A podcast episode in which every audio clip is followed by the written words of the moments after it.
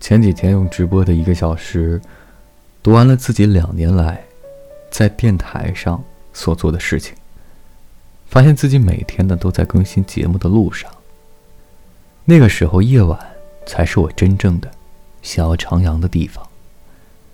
不自觉的想起了好多个相同又不一样的夜晚。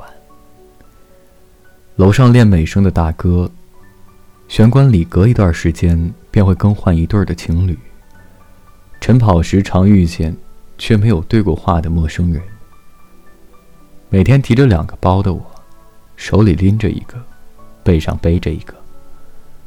快速的转移地点，拆卸麦克风，躲避保安大爷，以及亲人朋友对于我同一句话已经录了两三遍的异样眼光和不耐烦。生活就是这样的，那些不自在的。倒让人心里舒服。即使很苦涩，但心里仍旧很怀念。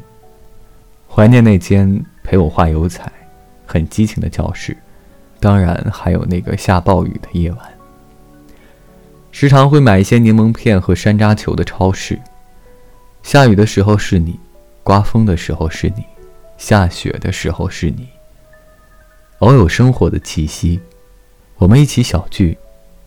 让单调的生活加上一抹灯红酒绿，第二天依旧拖着身子，继续去找地方录音。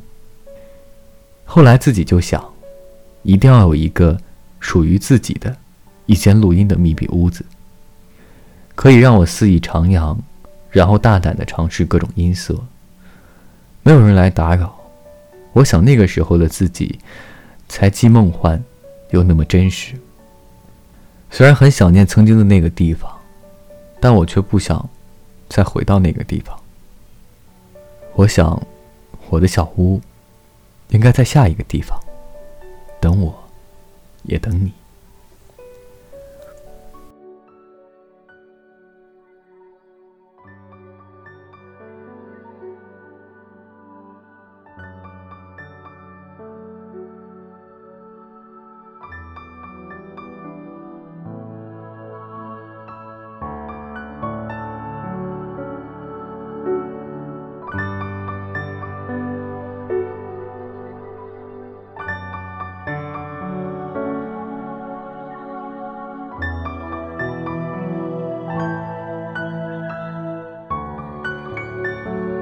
微风的小屋，每晚十点，我在这里等你。